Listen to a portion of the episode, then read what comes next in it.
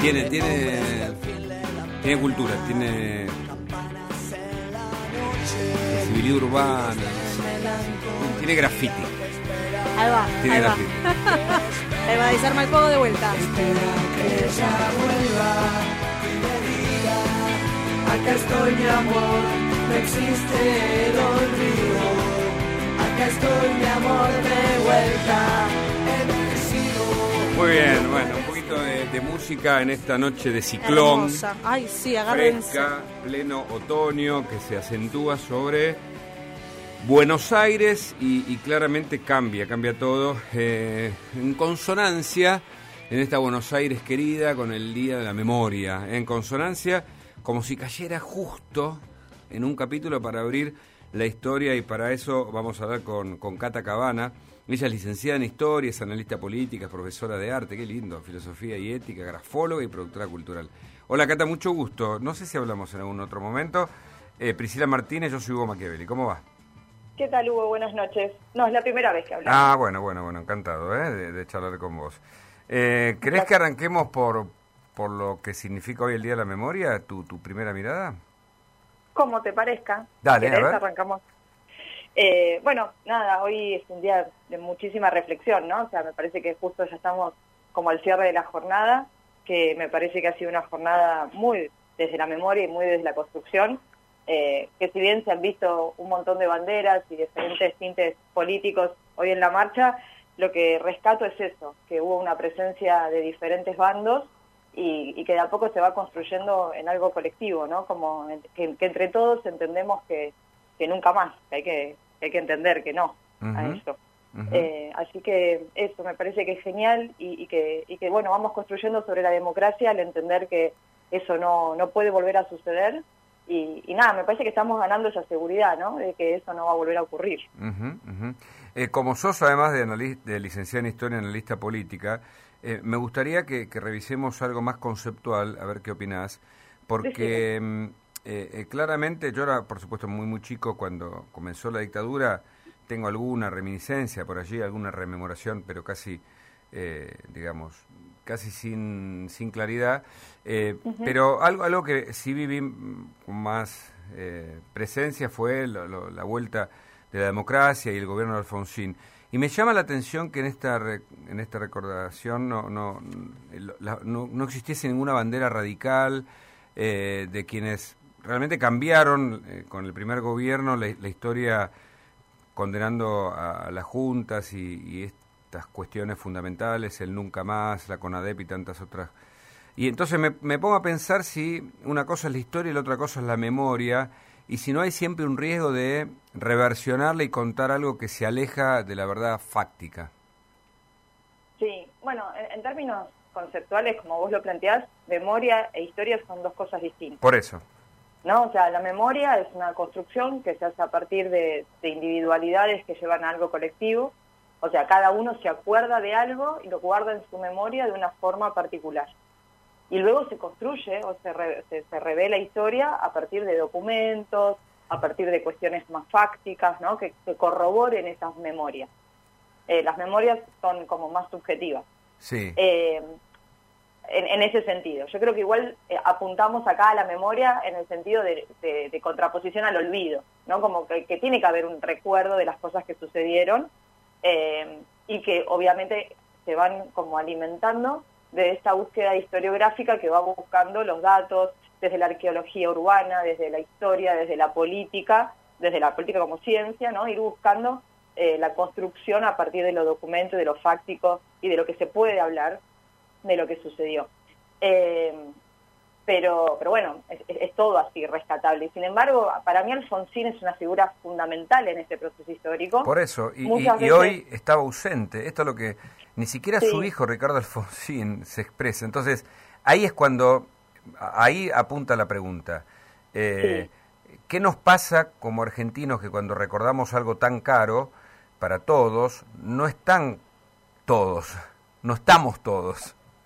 No estamos todos. No, a veces para mí son los pesos de los egos políticos, ¿no? Mm. Pero eh, para mí para, para mí Alfonsín es muy fundamental en, en entender el proceso de- del inicio de la democracia.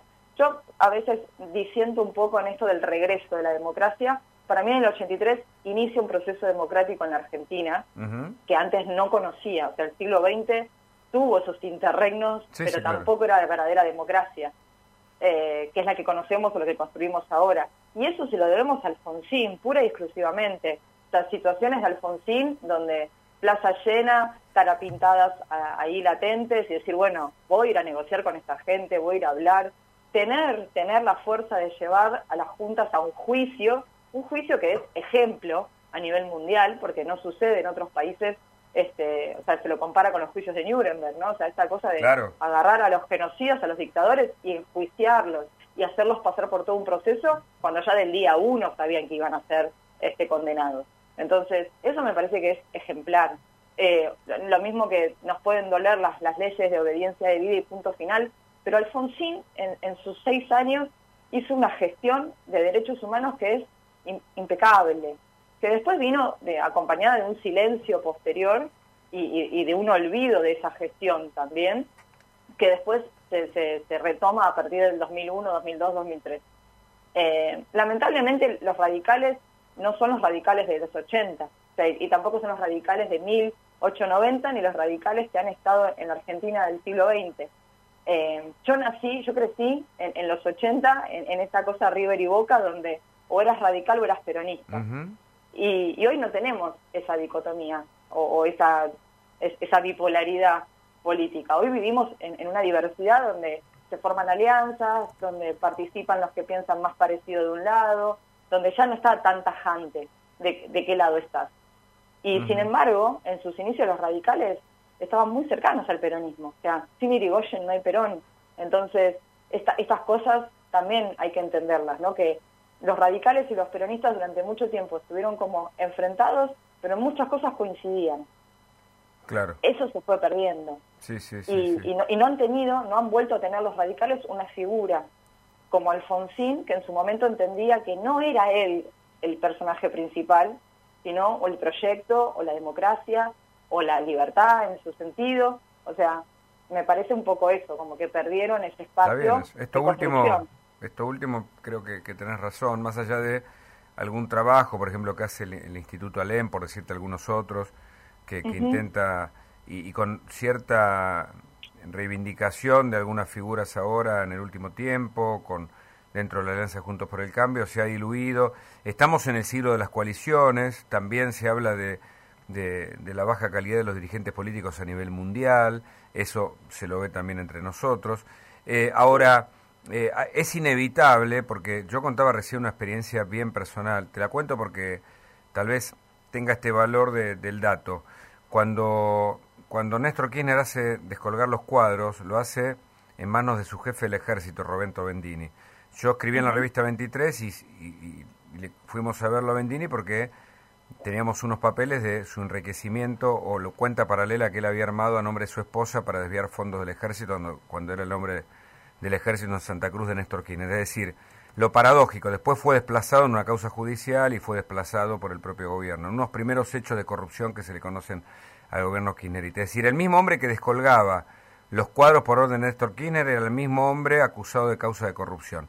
Esa paradoja, digamos, entre los hechos y y lo simbólico es de algún modo también parte de este trazado kirchnerista que se apropia de, los derechos humanos por momentos, a mi gusto, esta es una opinión por supuesto, y se apropia en una manifestación hoy muy fuerte de manos de la cámpora del Día de la Memoria. Sí, no, no sé si es una apropiación así de los derechos humanos, yo creo que todos debiéramos apropiarnos de alguna forma de la gestión de los derechos humanos, apropiarnos en el buen sentido, ¿no? No, Obvio. no un lado eh, como para construir a partir de ahí. Eh, yo creo que en, todas las gestiones podemos encontrar errores y, creo que la Argentina particularmente es un país muy joven y que en estos últimos 40 años está aprendiendo, está aprendiendo a ser un país democrático y, la verdad es que, como siempre dicen, las cosas las hacemos los hombres o las mujeres, ¿no? En ese sentido. Y, y hay gente que se equivoca y mucho me parece que está bueno eh, entre las gestiones reconocer esos errores, decir, bueno, nosotros participamos de ese lugar, pero esa persona se equivocó y no participa más de nosotros. Digo, si, si alguien de tu staff eh, hace una gestión corrupta, no sos vos el corrupto, sino esa persona y vos como, como cabeza de esa gestión decir, bueno, mira, te voy a correr porque no, no estarías compartiendo mis ideales. En eso, en eso coincido, pero bueno, ver a Vudú, ver a Vudú ahí entre la cámpora es, es justamente lo que no debería, debería ser, porque está condenado por una causa de corrupción. Sí, pero bueno, nada, pasó por un proceso judicial que también este, demostró que no tenía que estar condenado. Eh, qué sé yo, o sea, igual me parece que separando los tantos, ¿no? Eh, estar hoy en la marcha... ¿Puedes decir que Vudú está mal condenado? No, no digo que está mal condenado, ah. digo, le, hicieron el, proceso judicial y, quedó absuelto, quedó libre. Eh, no, no, no, está condenado Vudú. Pero lo, lo, lo, quedó libre. No, no, no, no, no está condenado. Vudú está condenado. Tiene condena firme el vicepresidente. Está con prisión domiciliaria en su casa. Bueno, Igual más allá, de, bueno, si está con prisión domiciliaria no debería estar en la calle haciendo ningún tipo de acción de ningún claro, siguiendo las reglas del juego, ¿no? O sea, prisión domiciliaria es prisión domiciliaria. Más allá de eso, si, si tiene acceso a salir a la calle, si tiene derecho a salir a la calle y participar de la marcha del 24 de marzo, lo tiene como cualquier ciudadano si es que lo tiene. O sea, yo la verdad es que desconozco si tiene prisión domiciliaria o no, como para poder asegurar. Fue condenado a 10 meses. A ver, estoy mirando las últimas notas. Eh, la Corte confirmó la sentencia de Vudú. Eh, a ver, pero bueno, miremos algunas otras. Yo ah, me hago la pregunta porque viste que nosotros tenemos más, más preguntas que certezas, pero eh, como me hiciste ahora... Yo tenía entendido que había quedado... No, no, no, no. no. que había terminado el proceso y que había quedado eh, libre. No, ah, ah, mm, no pero, a ver, alguien que está condenado, está condenado. Después, sí, si cumple su condena, cumple su condena. Claro. Sí, sí, pero fue condenado. si, ya si, ya lo cumplió y tiene el derecho... Condenaron, eh, concedieron... No, no, no. Lo que pasa es que le concedieron una libertad condicional, pero eh, porque cumplió las dos terceras partes de la condena. De, a cinco años. Pero quiero decir, es por digo porque es interesante revisar la historia y no, o sea, no, no tenemos es la primera vez que un vicepresidente es condenado por corrupción. A, eso me refiero. Y que yo, yo estoy con vos en este sentido. Eh, yo estoy con vos en este sentido. Es decir, todos podemos tener en, nuestra familia, en nuestro grupo, en agrupación, gente que se equivoca. Esa persona es desplazada, pero pues yo no la llamo de nuevo porque no estoy dando ningún tipo de ejemplo. Si llamo a los mejores para que marquen un camino de ejemplaridad, como pasó hace 200 años con los próceres que dejaban sus monedas, sacaban lo último de su bolsillo a favor de la patria. Y yo creo que los últimos dirigentes han hecho lo contrario, han hecho negocio con la patria.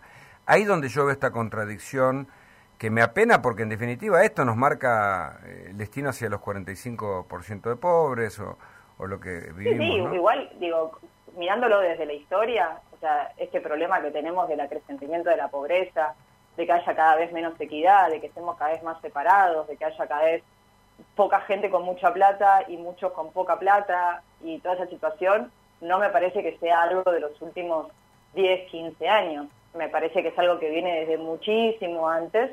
Eh, o sea, justamente hoy estamos hablando del proceso de reorganización nacional, ¿no? Digo, fue uno de los momentos donde la deuda externa se disparó atrozmente, donde ellos tenían un un proyecto económico a 20 años que básicamente iba a arruinar la economía, iba a arruinar el país eh, muy mal y que entre cierto punto cosas de Martínez de Oz se han retomado posteriormente. O sea, no hay que olvidar los momentos de políticas liberales en la economía argentina, que fueron también en democracia, eh, y, que, y que obviamente, por eso digo, todo es un proceso en la historia. Nada sucede de un día para el otro, nada empieza un primero de enero y termina un 31 de diciembre y, cada uno va haciendo también. y son gestiones complicadas y hay que manejar a más de 40 millones de argentinos. A ver, eh, vos eh, como licenciada en Historia seguramente eh, tenés una, una respuesta un poco más acabada sobre esto, pero ¿qué pasa con, nuestros, con la calidad de nuestros dirigentes? Ayer hablaba con, el otro día con alguien, un, profesor también de Historia de la Guerra, y él decía, hay una, digamos, una caída en la calidad de los dirigentes a nivel mundial, se lo puede ver incluso en otros países, pero eh, en, un, en una posmodernidad fragmentada, te agregaría, de coaliciones, lo que estamos conversando. Ahora, dirigentes que se enriquecen con el poder, ¿siempre los hubo o, ahora nosotros lo vemos más de cerca porque de repente utilizan la función pública para su propio beneficio, de un lado y del otro. Eh, porque yo pienso en aquel, o es un idealismo pensar en, en, los Belgrano, los Moreno, en quienes daban... No, no, igual también, a ver, Belgrano hizo lo que hizo porque pudo hacerlo. Él tenía una, venía de una familia eh, con, económicamente bien acomodada. Sí, pero no hablamos de, de, los orígenes, sino de, cuando ya son gobernantes, sí. Por eso, pero digo, para llegar a gobernantes tenés que venir como con un proyecto de alguna manera que te va llevando hasta ahí, ¿no? Entonces, llegás de alguna forma porque también tenés como un sustento para llegar a ese lugar.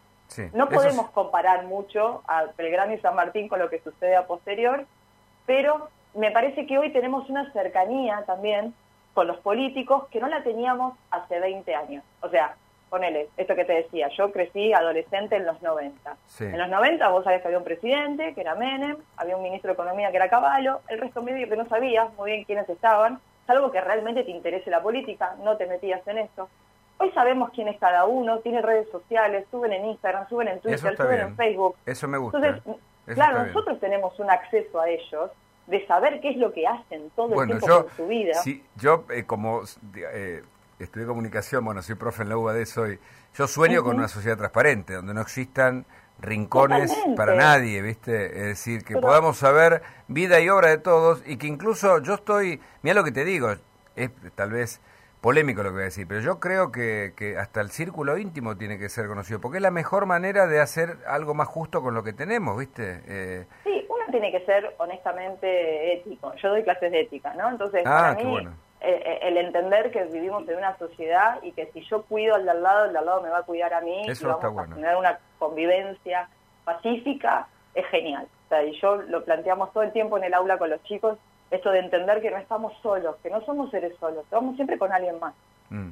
Eh, entonces, digo, pensá que, no sé, hace 20 años atrás, si vos querías hablar con un presidente, le mandabas una carta a la Casa Rosada, con suerte le llegaba, tal vez te respondía o te mandaban una postal. Ahora te, metes en Twitter, lo arrobás y le decís lo que se te antoja. O sea, hoy tenemos un acceso en la comunicación muy cercana que también eso hace que nosotros como que podamos o sentamos que podemos reclamarles más. Sí, y hay una sociedad de información, hay una sociedad de información que nos permite saber mucho más que antes, porque... Claro, antes era el señor presidente, ¿no? Como el del libro, ¿viste? El libro se llama Señor Presidente, que es un señor presidente así como omnipresente que está bueno, ahí. era excelentísimo, vos te acordás, ¿no? Era claro, y que no sabemos. Ahora, llega, sale. Quiero, quiero ir a este punto porque, eh, de nuevo, a ver si lo, lo sabés o no. Porque, insisto, creo que igual el mundo va perdiendo valores, la Argentina no, no escapa a eso, es decir, la idea de demostrar lo que lo que en Ámsterdam, va, yo en Holanda veía que el intendente andaba en bicicleta y que está mal mostrar, o sea, el tipo no se compra un auto caro porque es un disvalor entre ellos. Nosotros todo lo contrario. Bueno, más allá de esas cuestiones que hacen a, a, nuestra cultura, eh, los negocios que se hacen desde el gobierno, ¿siempre fueron iguales para vos entre estos dirigentes? Pensemos en los últimos, si querés, 40 años de democracia y aquellos próceres que iban a la guerra por la nación? Sí. Bueno, el, el, famoso negocio de la obra pública existió siempre. O sea, es más, si lo querés, lo puedes plantear desde la década de infame, de 1930. Tenés una crisis económica atroz en la Argentina, pero Buenos Aires tiene los edificios más hermosos, pomposos y divinos construidos por el Estado. eh, entonces, digo, esto, esto de, del enriquecimiento, de la obra pública, esas situaciones eh, es una constante. es, triste, es lamentable, sí, podemos quejarnos todos de esto, obviamente. Y, la verdad es que sí, todos en algún punto reclamamos que todo sea lo más transparente y ético posible. Pero después, cuando participás, no sé, de cuestiones, eh, organizaciones culturales y cosas, siempre ves que alguien quiere como sacar un pesito más de algo para hacer algo, porque como otro lo hace, ¿por qué no lo voy a hacer yo? Claro. Eso es otro tema, ¿no? Así como si, si el de arriba, que está arriba mío, lo hace y no tiene ningún tipo de escarmiento por hacerlo, ¿por qué yo no lo voy a hacer, aunque sea en menor medida? Por eso eso que vos decís, de que nosotros reclamamos que el de arriba sea un ejemplo, y sí, termina siendo de esa manera. Es como, si, mi papá mete la pata, eh, yo también la voy a meter porque es lo que aprendí, es lo que me muestran. Eso en términos generales, pero eso ha pasado, creo que casi sin distinción de color político en algún punto. algunos han tomado medidas con, o sea, con, muy buenas intenciones y en la práctica no ha sucedido, porque pasa también que uno a veces tiene como una muy buena intención y dice, bueno, voy a hacer este proyecto mm. porque va a beneficiar, porque va a estar bueno, porque va a colaborar a muchos, pero después cuando alguien lo tiene que gestionarlo, gestiona de una forma que no que es corrupta, ¿no? Digo, tal vez, digo, y es uno de abajo al que yo no controlo. Cata, tenés tantas, no tengo acceso. tenés tantas disciplinas que me quedo con ganas de hacerte muchas preguntas, sobre todo el tema arte. Eh, Cata Cabana, además de licenciada en Historia, analista política, es profesora de arte, filosofía, ética. Eh, pero aunque sea, eh, aunque sea, respondeme brevemente antes de las noticias y te volvemos a llamar seguramente en estos días. Respondeme algo vinculado con el arte y la cultura. Porque creo que gran parte de lo que vos estás explicando y de, la, de los problemas que en definitivamente intentamos describir, y objetivar y, problematizar, están muy vinculados con, con, la industria, con, con, la industria cultural, con, con la cultura en general, eh, esta falta de ejemplaridad de algún modo. Y, hay algo allí también que podemos sublimar o no con el arte. dame una, una explicación. Mira, te pido mucho para dos minutos, pero, pero a ver cómo, cómo lo entremezclas. ¿Cómo lo entremezclo? A ver, por un lado, e, el arte o la industria cultural fue una de las más afectadas ¿no? por las dictaduras. De hecho, quedó como eso de no te dediques al arte, no hagas arte, no, a las letras, porque, porque no. Eh, yo me dedico mucho, o, trabajo mucho con el tango, y el tango también fue una, fue una de las eh, partes artísticas más afectadas por la dictadura, donde se empezaron, o sea, en los 60, en los 70 se empezaron a generar como los mayor mitos sobre el tango, hablar mal del tango para que la gente no participe, ¿no? Como que es cosa de viejos, que que es triste, que, eh, no sé, las mujeres que la bailaban eran prostitutas. Entonces, de alguna forma, se genera como un relato sobre el tango muy, muy negativo y la gente no se acerca. Entonces, de alguna forma, a partir de los 60, 70, la industria cultural, eh, que algunos se pusieron como del lado que les, que les convenía, ¿no? O sea, medio girasoles, así, para donde miraba el sol, otros tuvieron que irse y otros siguieron peleándola por ese lado. Eh, el arte para mí es como un medio de comunicación absoluto para entender también esto que vos decías hace un rato de la baja calidad que tenemos incluso en el discurso político. Eh, y lo ves también en el arte eso, ¿no? Como esa queja, eh, esa cosa de decir, bueno, ¿qué es lo que está pasando en el país? Vengo yo y lo cuento, lo canto, lo digo, y de repente ese que canta, dice y cuenta no sale en la radio, no está en los medios, no está en algún lado, pero te pongo uno que te va a dar mucha alegría y poca información o poca forma de pensar. ¿eh? Está bien eso, me gusta. Y claro, y, esa manipulación de la industria cultural se ve constantemente, es altísima, eh, y bueno, y después también se ven un montón de irregularidades dentro del mundo cultural, donde también hay muy buenas intenciones, con muy buenos programas dentro de la cultura, pero después quienes los, los llevan adelante eh, no sé, se comen la plata, básicamente. esa expresión fue totalizadora. Cata, eh, Cata Cabana, te agradecemos el contacto, tengo las noticias, pero eh, en estos días te volvemos a llamar y, ampliamos todo esto que es interesantísimo. Muchas gracias. Cuando quieras, cuando quieras. Muchas gracias, Hugo. Buenas noches. Encantado de, escucharte. Un placer. 21 horas, hora de noticias en AM 540. AM 540. Información al instante. Noticias.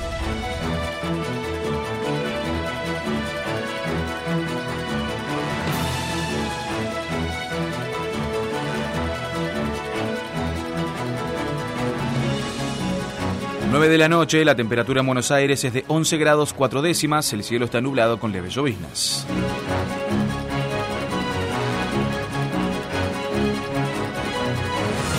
Crece la preocupación en los miembros de la OTAN por la postura rusa sobre Ucrania y Europa. Los líderes de la Alianza Atlántica acordaron enviar más ayuda militar a Ucrania. La cronista española Silvia Guerra confirmó que la OTAN no descarta ninguna acción armada extrema por parte de Moscú. Jueves de encuentros y decisiones en Bruselas para condenar la acción de Putin. En segundo lugar, todos están de acuerdo en reforzar la capacidad defensiva de la alianza. Otra cosa sería que Putin busque un pretexto para lanzar un ataque químico. De esa posibilidad no se descarta y la alianza tendría que responder. Al mismo tiempo, el presidente español Pedro Sánchez aseguró que analizan en la OTAN reforzar las defensas. Ante la amenaza de Rusia, la alianza busca cómo financiar una ampliación armada. La necesidad de aumentar nuestras capacidades de disuasión y cómo financiamos efectivamente ese aumento de capacidades de disuasión respecto a lo que son las fronteras de la OTAN frente a, la Rusia de, de Putin. Atención automovilistas, se normalizó el tránsito en Directorio y Craig y hay corte total en Libertador y Juncal. Los subtes circulan a horario y el premetro finalizó sus servicios. Pronóstico anuncia para mañana lluvias y una máxima de 19 grados. La temperatura actual en Buenos Aires es de 14 grados 4 décimas, la humedad 87%. El cielo está nublado con leves lloviznas. El país y el mundo en AM540. Las 24 horas junto a vos. Desde Buenos Aires y para todo el país. Transmite AM540. Las 24 horas junto a vos. A última hora. Con la conducción de Hugo Machiavelli. En AM540. Seguinos en Instagram. LS1 AM540. Borges y Cortázar vivieron aquí. Hoy, como un imán, congrega jóvenes escritores, músicos, cineastas y artistas. Palermo, un barrio que crece y nunca descansa. Tu hogar comienza con Adrián Marcado. Forma.